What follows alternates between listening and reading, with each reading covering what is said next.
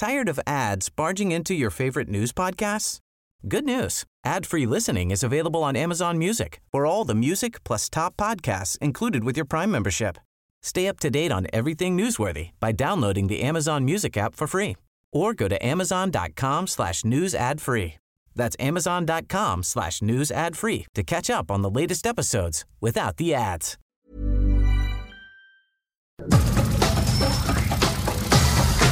Nada más por convivir. Política, cultura y ocio. Con Juan Ignacio Zavala y Julio Patán. Aquí iniciamos.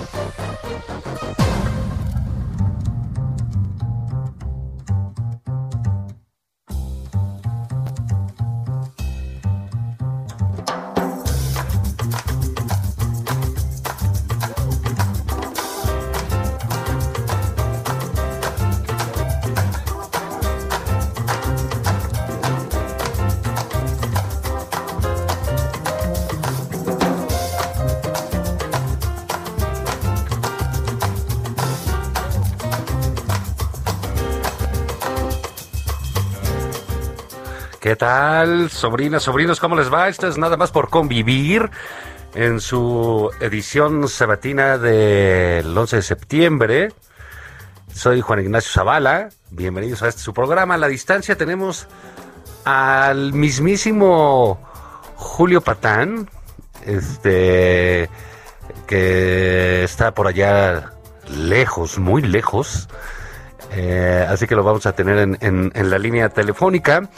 Y bueno, pues eh, sin duda 11 de septiembre, día de muchos eh, conmemoraciones, está por supuesto, ¿no? El eh, 11 de septiembre eh, en Estados Unidos, en Nueva York, Manhattan, la destrucción de las Torres Gemelas, el inicio de una época de, terrorismo, está también el aniversario de el golpe de Estado en Chile, con pues el asesinato prácticamente de su presidente, Salvador Allende. Están los 50 años de, de Avándaro, el festival de rock mítico eh, mexicano, que cumple también 50 años. Y bueno, pues este, eh, sin duda aquel eh, 11 de septiembre de, de 2001 dio inicio a una pues una nueva época en, eh, pues en el mundo, sobre todo para lo, lo que tenemos como occidente. Pero pues vamos a dar la bienvenida al, al señor del cumpleaños, Julio Patán, que sigue en los festejos desde hace dos semanas. ¿Cómo estás, Julio? Señor Zavala, pues sí, yo digo que hay que festejar así como plan Plutarco Elías Calles, ¿no? Este, seis años, ¿no? De, sí, de, de festejo, sí, sí, sí. pues sí, oye, la- la- la- Pero sin estatuas. Sin estatuas, ya hablaremos de las estatuas, ¿no? Que también tendrán, tendrán sus festejos. Pero, pues bueno, mira, eh, feliz cumpleaños todos desde aquí. Te mandamos estos felices recuerdos, ese sonidito que te gusta tanto, ¿no? Y que te marea. ¿Te acuerdas del anuncio ese del refresquito?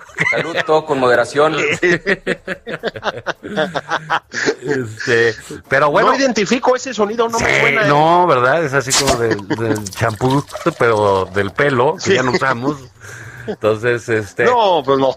Pero está. eh, Eso, mi Julio, abrazos. Hasta acá se oye la música, ya estás muy prendido, ¿eh? no. ¿Cómo crees? Estoy en un retiro, hombre. En Sí, un saludos. paisaje desértico, aislado de todo. Saludos a los monjes franciscanos con los que te encuentras. ¿Eh? Claro, aquí, aquí les estoy mandando un abrazo, sí. Pues fíjate que, eh, pues 11 de septiembre, ¿no? Muchas fechas. Digo, a una sola fecha hay muchas efemérides, ¿no? Este, decía del golpe de Estado de, en Chile, que, que con la muerte de Salvador Allende, la llegada de Pinochet, desde entonces una dictadura en, en- en- aquel país. Luego el 11 de septiembre en, en, en Avándaro, ¿no? De Avándaro, ¿no? 50 años de, de rock. Y luego tenemos este, el, el de, bueno, pues las Torres Gemelas, ¿no? Esto que le dio la vuelta al, al mundo, ¿no? Eh, ciertamente para quienes estamos en esta generación, pues nos tocó ver lo, lo que no pensábamos de una guerra, ¿no? Absolutamente. Fíjate que detonó eso muchas novedades para, para todos nosotros y detonó algo que creo que nos acompaña más que nunca desde entonces, el complotismo. Esa, mm, esa rara idea de que, mm, lo digo porque pues está muy vigente, ¿no? Esa rara idea de que no pasó nada realmente y de que todo fue una especie de autogolpe por parte de los americanos, ¿no? Bueno, pues no fue el caso, ¿no? Evidentemente no fue el caso, pero mm, se detonó, digámoslo así, el pensamiento conspiranoico con todo. Ese y el, y el antisemita también, ¿no? ¿Te acuerdas la idea de que había sido realmente Israel y de que no había, cosa que es una mentira absoluta, ¿no? Que no había habido judíos en las Torres Gemelas y que en realidad había sido un montaje para, como si hiciera falsa, ¿no? Para mover a los americanos a, para darles un pretexto para invadir países. Sí, sí. Sí, bueno, y, la, verdad también, pues desde ese entonces, pues tenemos a, Afganistán en, la, en, en, boca de todos, no acabamos con eso, ¿no?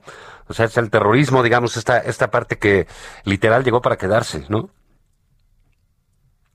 Bueno, desde luego, este coincidió la, la retirada la definitiva retirada, parece ser que definitiva retirada americana, casi con el 20 aniversario de las Torres Gemelas, ¿no?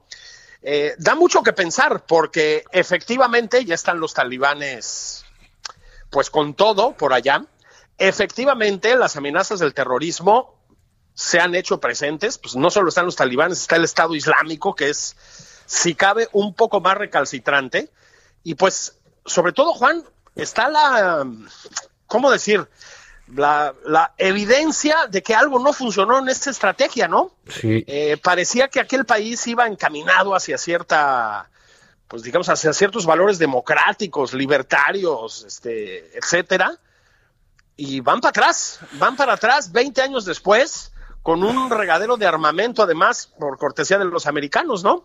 Sí, mira, ahí, eh, digamos, estuvo eh, George Bush, George hijo, eh, se religió, luego llegó Obama, se religió, llegó Trump, no se religió, está Biden, y ahí sigue el problema latente. ¿eh? Absolutamente. Este, dicho sea de paso, hay una idea de que a Biden le va a pasar una factura esta retirada de Afganistán. Yo tengo serias dudas, ¿eh?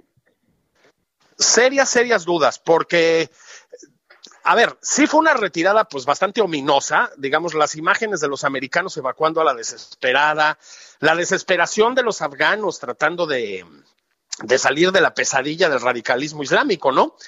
Pero en Estados Unidos, Juan, aplaudieron mayoritariamente la decisión. Los americanos no querían tener tropas en Afganistán. Entonces, sí cambió algo dramáticamente con Biden, porque el mismo Obama, bueno, que no se nos olvide, que fue con Obama que se cargaron a Osama Bin Laden, ¿eh? Sí, y estaba también, este, digamos, esos métodos de, Trump, presidentes muy distintos. Vamos a poner ahí una, un, este, si te parece, un, un, fragmento de discursos sobre eh, ataque al terrorismo, lo de Osama con, con Obama y con Bush, para que veamos cómo fue esa diferencia, ¿te parece? Ah, me parece muy bien. Vamos. An operation that killed Osama bin Laden. Abu Bakr al Baghdadi is dead. The United States launched a targeted operation against that compound. They did a lot of shooting and they did a lot of blasting, even not going through the front door. You know, you think you go through the door. If you're a normal person, you say, knock, knock, may I come in? After a firefight, they killed Osama bin Laden and took custody of his body. He died like a dog. But his death does not mark the end of our effort. A beautiful dog. A talented dog. We give thanks for the men who carried out this operation. And I don't get any credit for this, but that's okay. I never do. But here we are. May God bless you, and may God bless the United States of America. And I'm writing a book. I wrote 12 books. ¿Qué te parece? si estaba loco este guati, ¿no? El- el- No, bueno, murió como un perro. Híjole, man. Y oye, pero bueno, muchas cosas han cambiado de- desde entonces. Hacía yo una idea ahorita que hablaba de los eh, presidentes norteamericanos. Pues bueno, nosotros también sucede eso y estuvo Fox, acaba de pasar la transición, los setenta y tantos años del PRI. Fox en la presidencia, luego estuvo Felipe Calderón, eh, cumplieron los 12 años del PAN, regresó el PRI, creíamos que se iba a quedar otros 70 años y se fue Peña. Este, se fueron like a dog, ¿no? Como dijera Trump. y, y- y llegó este López Obrador. Y hay una reconfiguración también de nuestro escenario nacional de 20 años para acá. Y, bueno, nos acompaña eh, en, la línea está María Fernanda eh, Vergara, que es este una experta en opinión pública, en eh, el análisis y el desarrollo de, de, eh, digamos, de, de las cuestiones políticas, de los partidos, de la vida pública en México. María Fernanda, ¿cómo estás? Hola, Juan Ignacio, Julio, ¿cómo están? Me da mucho gusto saludarlos. Este, no, hombre, gracias a ti. Aquí estamos este, en los. eh, continuamos con los festejos del cumpleaños de Julio Patán, que empezaron hace tres años y siguen. Eh, eh, siguen ahorita, pero. María Fernanda, a ver, eh, eh, ¿cuál es la situación, digamos, como ideológica ahorita de los partidos? ¿Cómo está moviendo la gente? A diferencia, digamos, de, del 2000, del 2001, donde había, veníamos de ese cambio completo con el PRI, eh, ahora tenemos a López Obrador aquí, pero tenemos un PAN en la indefinición, un PRD que no sabemos cómo está, en dónde está, un PRI que está cada vez más mimetizado en Morena, en fin, ¿cómo lo ves tú? Pues interesantísimo tema porque efectivamente estamos constatando un cambio muy importante en la configuración del sistema de partidos en este país eh, y las identidades partidistas. Eh, pues, ¿qué está pasando? Y la elección ahorita del 21 yo creo que nos es muy útil como ejemplo, ¿no? De lo que está ocurriendo. O sea, un Morena, eh, un partido muy reciente, pero que se volvió la amalgama, pues, de una serie de posiciones ideológicas que antes venían por el lado del PRD, pero que lo, logró aglutinar a muchos otros grupos que de alguna manera pueden eh, pues resumirse en una en, sí una preocupación por una eh, eh, eh, un tema de desigualdad sí que debe atenderse en el país. De alguna manera en términos muy generales es algo que aglutina eh, a ese sector. Y por supuesto también a muchos eh, nostálgicos del pasado sí eh, con algunas características también del PRI. Eh, y ahorita tenemos esa gran amalgama, un Morena que, eh, muy interesante, López Obrador ganó en el 18 con el acuerdo de muchos segmentos de la población, incluyendo eh, los segmentos eh, más acomodados del país, con mayor escolaridad, y sin embargo al paso de los tres años de administración se ha ido volviendo un electorado mucho más... Eh, polarizado en términos sociodemográficos. ¿Qué estamos viendo? Un electorado menos joven, un electorado eh, con algo menos de escolaridad y de nivel socioeconómico más bajo. ¿sí? El electorado de Morena se está empezando a parecer al electorado típico del PRI de los últimos años. Esta mimetización de la que hablas está ocurriendo también a ese nivel. ¿no?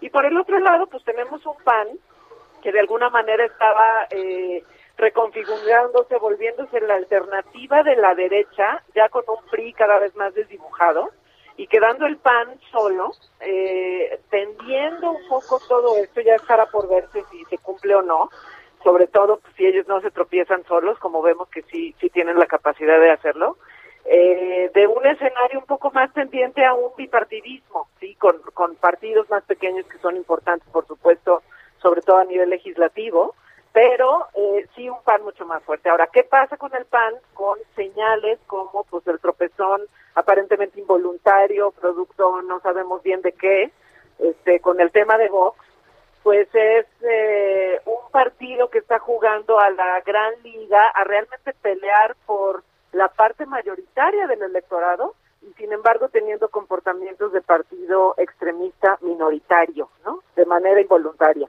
Entonces, eh, bueno, creo que eh, a pesar de que es una pésima señal que manda a, a una parte del electorado que le está eh, queriendo dar su confianza eh, eh, porque está de alguna manera decepcionado o temeroso de ciertas cosas de que están viendo en Morena, pues el PAN de pronto también manda unas señales terribles, aún segmento, pues el segmento más educado y más liberal de, de, de, México, te diría yo, ¿no? Ese es el que realmente está eh, en un estado como de orfandad, porque está, está teniendo una severa decepción con el gobierno del observador en algunos temas.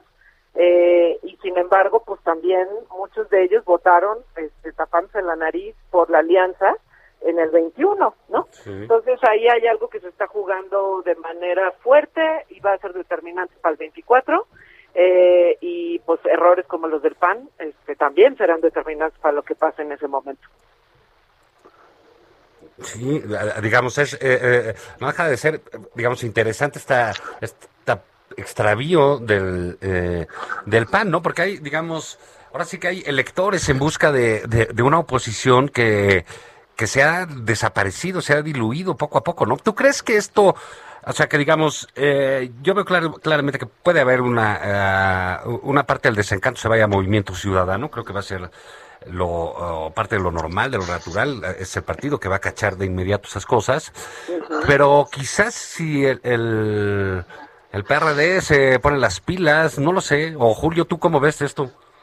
Desde dónde estás. Sí, Fíjate que, bueno, desde aquí se ve mucho más apaciblemente, debo decirlo, pero bueno, es que además Movimiento Ciudadano, em, no, sabemos exactamente qué, pues qué lugares va a llenar, ¿no? Porque por un lado podría ser efectivamente, y yo creo que lo es, el de ese pan liberal que tiene ganas de suicidarse, aparentemente, ¿no? con eh, despropósitos como lo de Vox el otro día. Pero por otro lado también tiene Movimiento Ciudadano eh, aspectos de una agenda, digamos, de centroizquierda, que es la que el PRD sigue, sigue abanderando, nada más que ya no nos enteramos, ¿no? Ese es el, ese es el tema. Pero, pues, Movimiento Ciudadano en temas de equidad de género, en temas de despenalización de drogas, por ejemplo, pues también ha levantado la mano eso, ¿no? No, no sé si estás de acuerdo, Fernanda, pues con un no sé qué de centroizquierda. Definitivamente está intentando construirse en esa agenda y están en lo correcto porque es, digamos, un espacio creciente en México y eh, no claramente representado sí, sobre todo no claramente en este momento, insisto, donde eh, hay algunos temas que están levantando mucha ámpula en los sectores de centro izquierda crecientes de este país, de jóvenes educados, etcétera, eh, que son sobre todo tres, te diría, es el tema de la militarización, sí, que en el grueso de la población no es un tema eh, que, levante demasiadas alertas, porque el ejército al final es una institución tremendamente valorada y, que genera mucha confianza en el grueso de la población, pero para este segmento en particular, más de izquierda progresista que estamos hablando, eh, es, un, es un tema grave donde se les levantan las alertas fuertemente con este gobierno. El segundo, pues es el eh, de la agenda feminista y de diversidad, eh, donde eh, han visto a un gobierno eh, que definitivamente no, no ha estado de ese lado, ¿sí?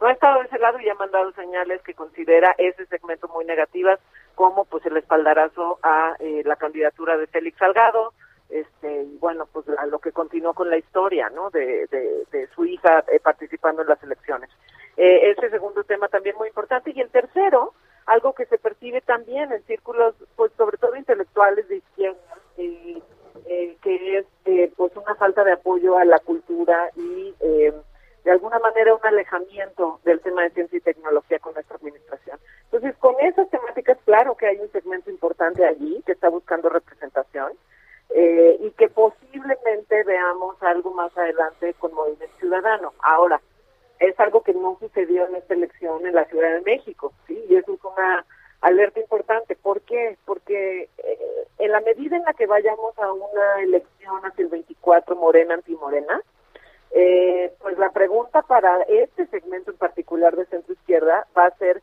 ¿qué hacemos? O sea, si mi duda con el tema del militarismo llega a tal grado que para mí es fundamental que este proyecto no continúe, ¿qué voy a hacer?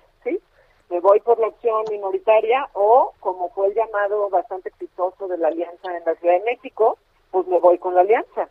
pero precisamente pues ahí el PAN tiene el reto de no cometer epicias como estas, mantenerse como una opción liberal, abierta, que si bien nadie la va a considerar nunca eh, progresista en términos de valores, ¿no? Pro aborto, etcétera, eh, pero sí en un, en un lugar eh, razonable y aceptable para esos segmentos, se mete en un problema grave, ¿no? Sí, pues, eh, sin duda va a ser este interesante porque va a haber elecciones el año que entra y pues también Morena va con todo, pero en fin, María Fernanda, muchísimas gracias este por, por tus eh, comentarios, te estaremos dando lata eh, en otra ocasión para que nos ilumines con tus conocimientos, ¿no es así, Julio? Absolutamente. Aunque creo que somos causas perdidas, pero nadie mejor para iluminarnos. Mil gracias, María Fernanda. Nosotros vamos a hacer una pausa. Eh, y regresamos, eh, Julio, a comentar esta sensible muerte, me imagino, para Morena, que es eh, la muerte de Abigail Guzmán. No es casual que en un día donde recordamos el terrorismo haya muerto este eh, hombre que asoló, por decirlo de alguna manera eufemística, Perú, con asesinatos. Absolutamente. Y demás, ¿no? Ujú. El presidente Gonzalo, como le llamaban sus, sus seguidores, pues a veces hay que usar la palabra, uno de los peores monstruos que nos ha traído la izquierda, mi querido Juan. Así es, así es. Pues nosotros vamos a una pausa y regresamos ahorita. Esto es nada más por convivir.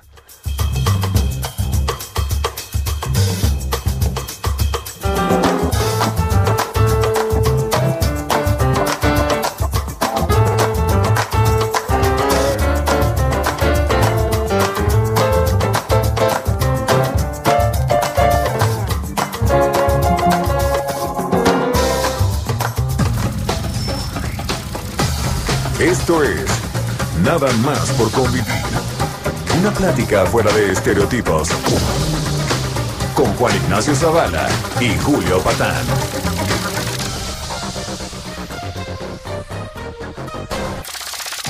Estamos de regreso en Nada más por convivir. Aquí Juan Ignacio Zavala y Julio Patán.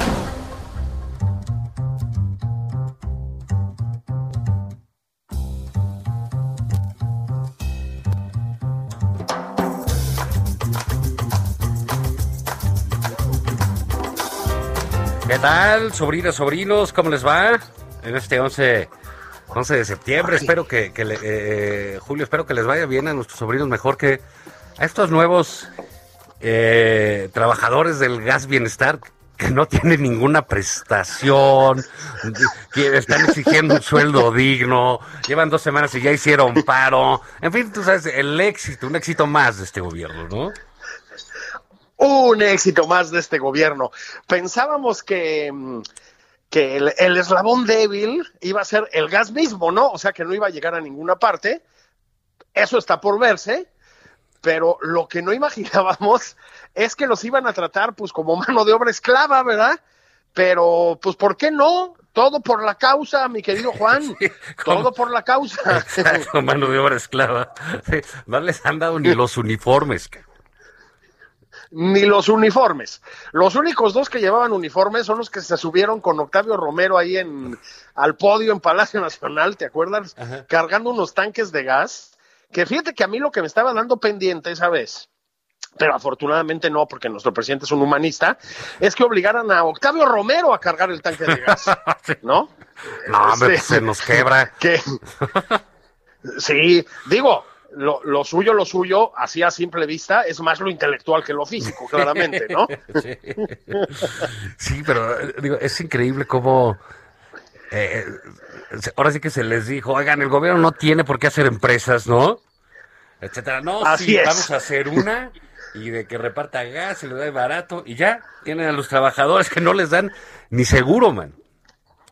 Ni seguro. Y ya andaba el chairismo ilustrado en las redes, ¿no? Este, embarrándonos en la cara, que miren qué bien funcionan las paraestatales, ¿no?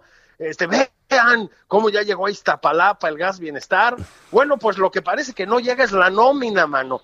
Entonces, este, la nómina ni las ver, prestaciones, o sea, Es increíble, ¿no? O sea, el, el- el- este gobierno cercano a los trabajadores, etcétera, no les da ni para el seguro ni para los- el equipo de seguridad que requiere, ¿no? ni para el equipo de seguridad. Eso sin mencionar que nomás empezar la distribución, ya veíamos a unas pobres señoras ya de una cierta edad, como tú y como yo, tratando de cargar el tanque de gas hasta su casa porque eso no estaba contemplado. En fin, Juan, en fin, lo que se veía venir. Fíjate que es, este gobierno va a pasar a la posteridad, me parece, porque va a ser, el, a ver, las paraestatales setenteras, ¿no? Así como de López Portillo y eso, ya sabes, todavía a principios de los 80, se caracterizaban por un dispendio, ¿no? Un dispendio enloquecido de recursos públicos eh, que iba a parar en gran, bueno, por un lado a, a la corrupción gubernamental, pero por otro lado, pues al personal sindicalizado y etcétera, ¿no? Que, que acababa por llevar a la quiebra esas empresas. Bueno, ahorita se van a ir a la quiebra y tampoco le dan nada a los trabajadores. O sea, lo peor de dos mundos, Juan. Sí. Lo peor de la izquierda y lo peor de la derecha. Sí, fí- fíjate que nos acompaña este eh, agudo analista del Heraldo, que es Jorge Andrés Castañeda. ¿Cómo estás? Uy, ¿Cómo estás? Julio, ¿cómo les va? Pues bien, ¿cómo Mi ves tú el gas Jorge bienestar? Andrés ¿Cómo ves el, el gas bienestar? Pues divertidísimo, ¿no? Lo del gas bienestar. Digo, pobres trabajadores que aparte no les pagaron. Y, y que dicen que los tanques van a explotar. Y en la primera semana. No, no, no, no. Se les dijo, se les advirtió, se les repitió. ¿Cómo iba a salir esto? Pues mal, pues mal, obviamente iba a salir mal. Y otra vez, el, el gobierno, a ver, había un problema real, hay un tema de fijar precios del gas LP en ciertos mercados del país, donde sí había prácticas abusivas de algunas de las empresas distribuidoras. Ok, todo eso es cierto, pero la solución es aventarnos una paraestatal setentera, como decía Julio, ¿no? Sí, mu- mucha rola y mucha, ¿no? El- el- su, su- su rola del gas bienestar. Y bueno, pues mejor que paguen. no, pues, y lo mejor de todo el, el director de Pemex, que para sorpresa de todos, que salió a decir que es un complot. Un día complot. deberíamos dedicar un programa a hacer la lista de complotistas contra el presidente. O sea, incluye a los trabajadores de Pemex, al presidente Calderón, a los americanos, Jefe de la, de la compl- a la. OPEP. No, no, no, no, no, no, no. Es de locos. Hernán Cortés. Yo no sé cómo resiste. Hernán Cortés también, y todo al Colón también, ¿no? A Hernán Cortés. A Hernán Cortés, a todos los españoles, menos los familiares del presidente, supongo. No, no, no, no, no. Este país está arrinconado por las fuerzas del mal, caray. Miren, eh, eh, vamos a oír qué dijo el presidente esta semana en uno de esos arranques de, de sencillez y de humildad que, le caracterizan. Vamos a oír. Acerca de las estatuas, pues solo las que tienen que ver con nuestra cultura, porque ya no es tiempo de rendir culto a las personalidades. En mi caso, tengo escrito en mi testamento que no quiero que se use mi nombre para nombrar ninguna calle, no quiero estatuas, no quiero que usen mi nombre para este nombrar una escuela, un hospital, nada, absolutamente. Ah, qué Yo creo que el mejor homenaje que se ofrece a dirigentes, incluso a héroes, heroínas, es siguiendo su ejemplo. Ahora que siento que ya estoy cansado, que me estoy muriendo y estoy preocupado. Ahora sí, ¿cómo? ya andan muy creativos aquí. Pero ¿cómo ven esto? Yo casi lloro, Jorge Andrés. ¿Qué te parece este No, no. ar- arranque de humildad? conmovió muchísimo. Eh, pues sí, que me encanta que el presidente sea tan sencillo, que no quiere que le pongan una estatua, nada más parece que está rogando que le pongan a una escuela a Andrés Manuel López Obrador, pero no, él no se pertenece él es para todos nosotros y tuvo ese arranque de humildad maravilloso. Yo creo que hay que reconocérselo, Juan. Sí. Tú, Julio, este, piensas, no sé, No, un bulevar, una avenida, este, No, yo estoy en contra de lo que dicen ustedes. O sea, yo sí veo el anillo Andrés Manuel López Obrador en vez del periférico, ¿sí? Y que culmine en una estatua gigantesca con nuestro presidente, con el cuerpo de deportista, que es deportista, y yo Su diría con un bat en una mano y una tlayuda en la otra o algo así, un testimonio eterno, eterno de ese legado eterno, carajo.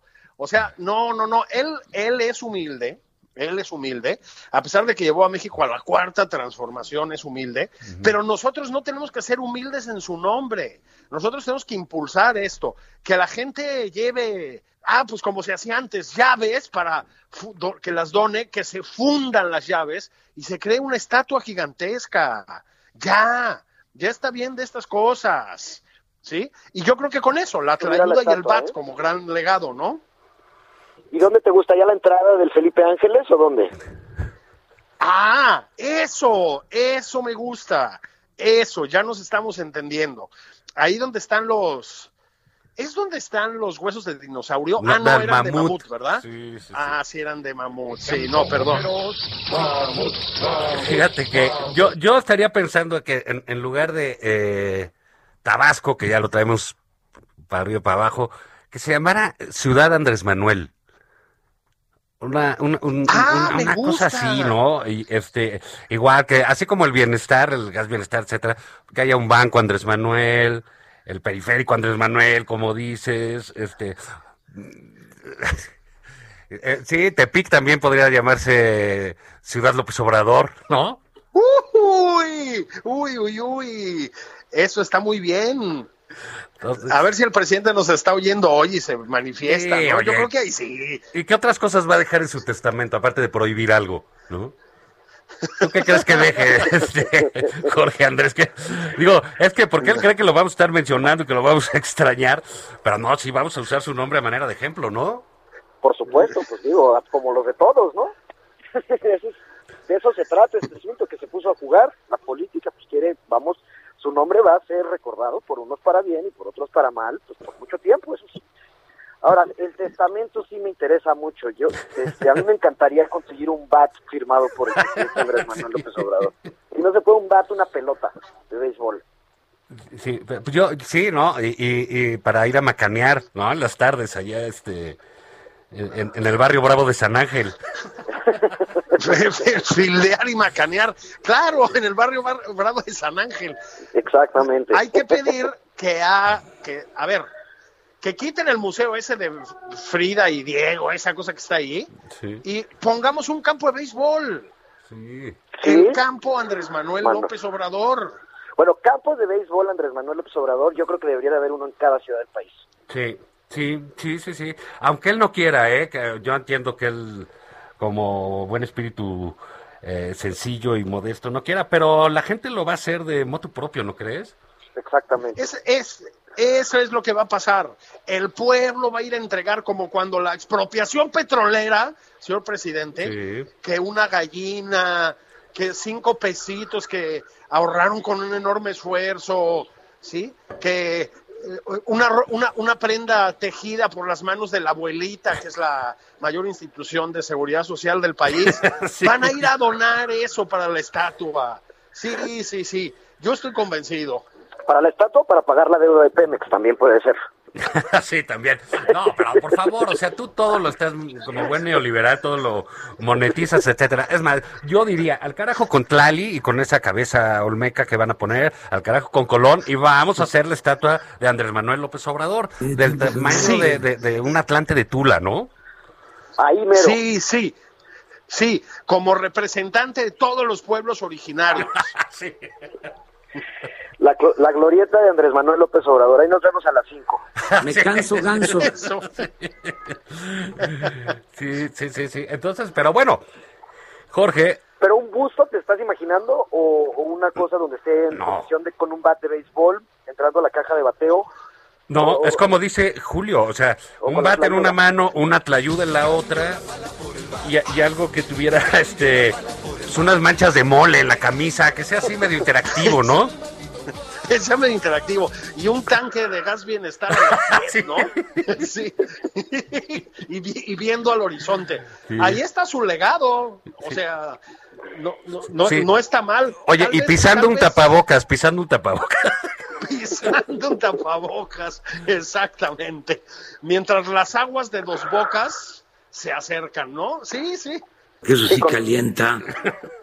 Con, con- Oye, con la mirada puesta en el horizonte. sí, así viendo hacia, hacia, hacia el sur, ¿no? Hacia el sur, sí. Sí, sí. Oye, estábamos platicando, Jorge, eh, al principio del programa, pues bueno, todo este asunto de los partidos, etcétera.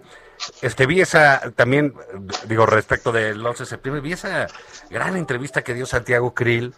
Eh, eh, eh, los panistas están desatados esta semana, este, donde dijo que su trabajo en el 2001 era evitar otro ataque a Estados Unidos.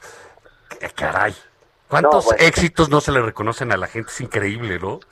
Bueno, también podría poner una estatua, pero esa en, en amarillo, Texas. Sí, Santa Rosita, California, al, al que nos dio patria. Viendo, viendo hacia el norte en su caso. sí.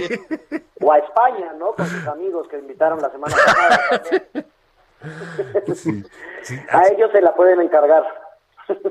sí, pero eh, digamos, este asunto del, del, del PAN ha estado medio desquiciante, ¿no? Porque no, no han atinado a colocarse bien, ¿sabes? Este, a, a- a definirse claro. Creo que alguno de los méritos de, de López Obrador era su definición respecto de ciertas cosas y que las llevó a cabo. Y uno de los problemas de los otros partidos es exactamente su falta de definición, pero están, parece, definiéndose por el peor de los lados, como nos decía María Fernanda Vergara, ¿no crees, Jorge? Bueno, yo creo que en todos los partidos hay fanáticos, ¿no? No, bueno, eso es inevitable, ¿no? O sea, entonces, pues un- de un lado pues, les gusta Corea del Norte, este, Pol Pot y eso, y a los otros del otro pues tienen a sus locos también, todos tienen a sus locos. Lo que pasa es que se trata de quién maneja mejor a sus locos, y los panistas pues no lo supieron manejar, y entonces metieron ahí unos fachos al Senado, ¿no? Entonces, espantoso. Una escena verdaderamente grotesca, pero pues creo que todos tienen sus loquitos, ¿eh? Ah, bueno, eso sin duda, ¿no? Y, y- y más en estas épocas, ¿no? Pero, eh, digamos, ahí cuando nos estamos eh, asombrando realmente del presidente y sus referencias a Mussolini y el populismo, etcétera, pues llegan los panistas, sorpresa, ¿no? Nosotros también tenemos a nuestro... ¿O cómo ves, Julio? Pues sí, este, agarraron y, a ver, la elección del 6 de junio, lo comentamos aquí, pues a ver, el PAN no voy a decir que obtuvo un triunfo arrollador ni nada, pero pues libró el round, ¿no? En términos boxísticos. Es decir, pues lograron posicionarse, en alianzas agarraron la mitad de las alcaldías de la Ciudad de México, le quitaron al gobierno de la Ciudad de México el apoyo de la asamblea local, en fin, allá andaban, se quedaron con Querétaro, mal que bien. Bueno, parece que tienen muchas ganas de tirarlo todo a la basura, de sopetón, ¿no? Vox es una organización impresentable. O sea, lo que, lo que representan es horripilante, ¿sí?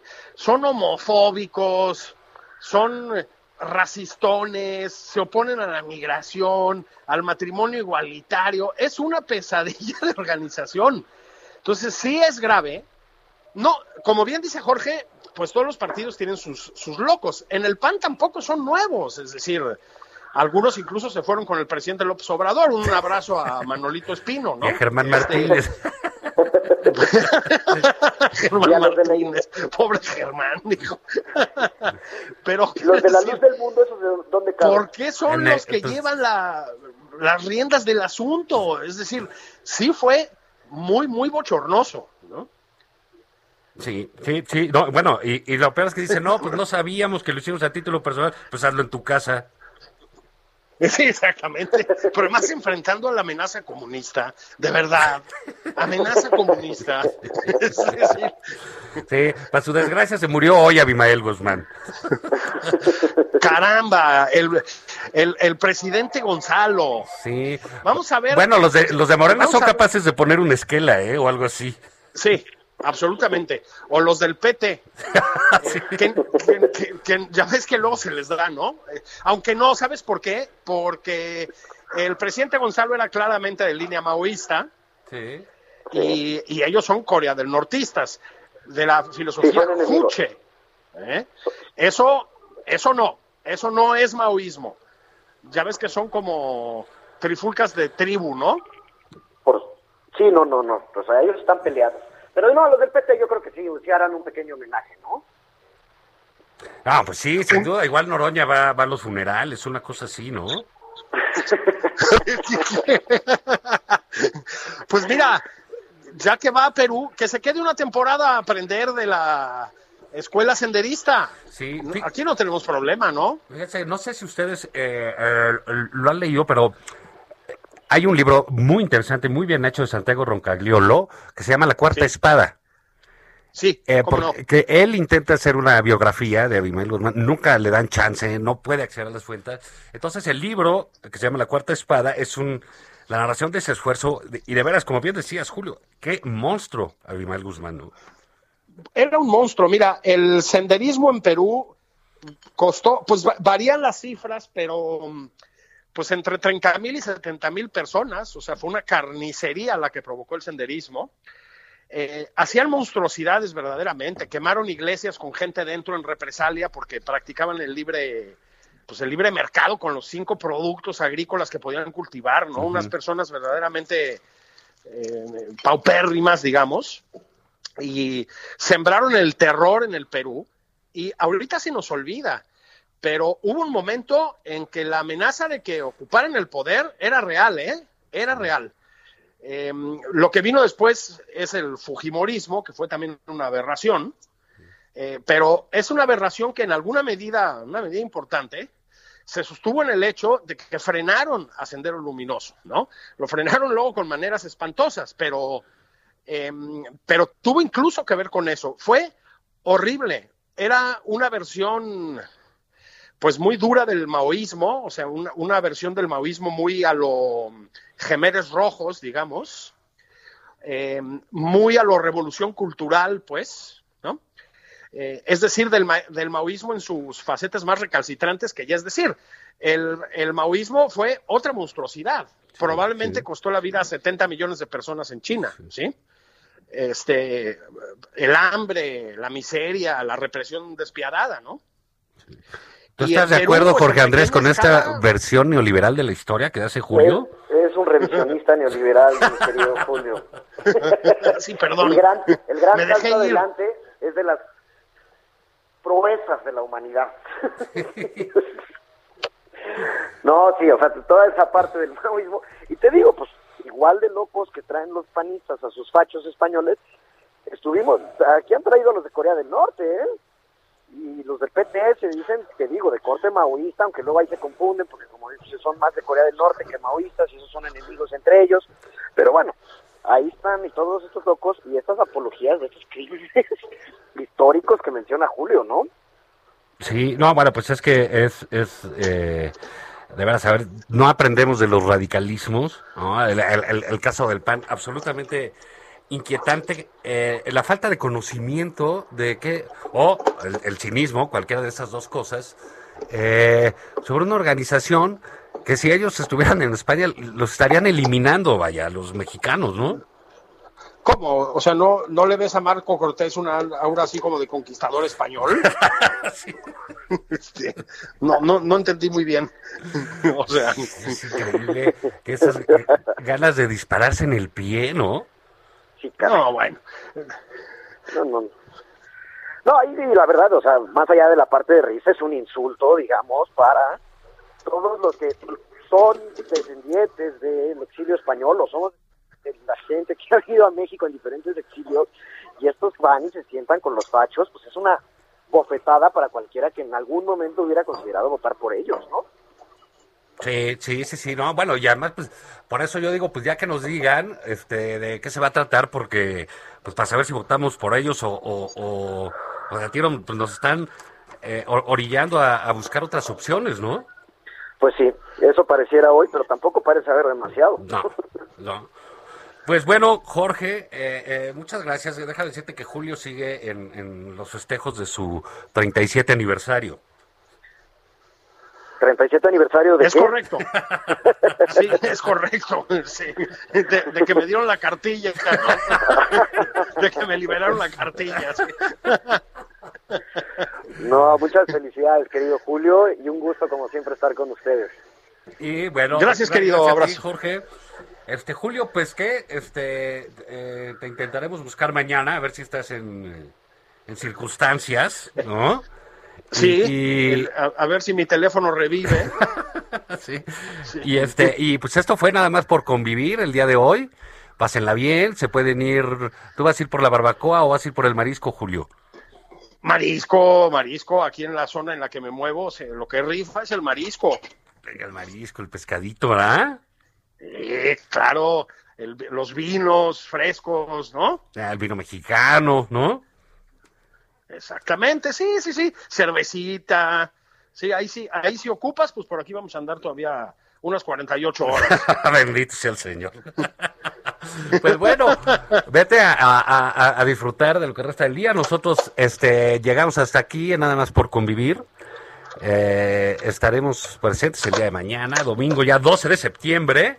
September, mes de la patria. September, September, mes de la patria. Y este, pues vámonos. Gracias a todos. Nos vemos, Julio. Abrazotes, abrazos.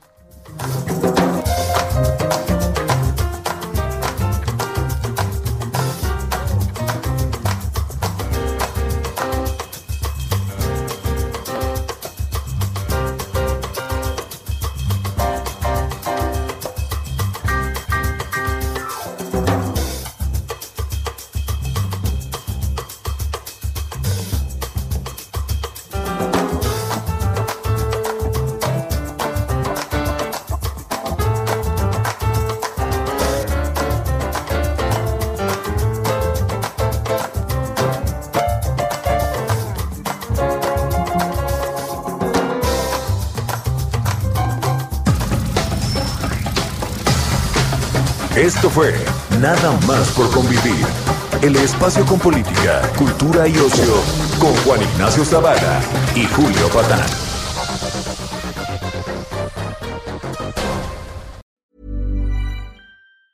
Tired of ads barging into your favorite news podcasts? Good news. Ad-free listening is available on Amazon Music for all the music plus top podcasts included with your Prime membership. Stay up to date on everything newsworthy by downloading the Amazon Music app for free or go to amazon.com slash news ad free. That's amazon.com slash news ad free to catch up on the latest episodes without the ads.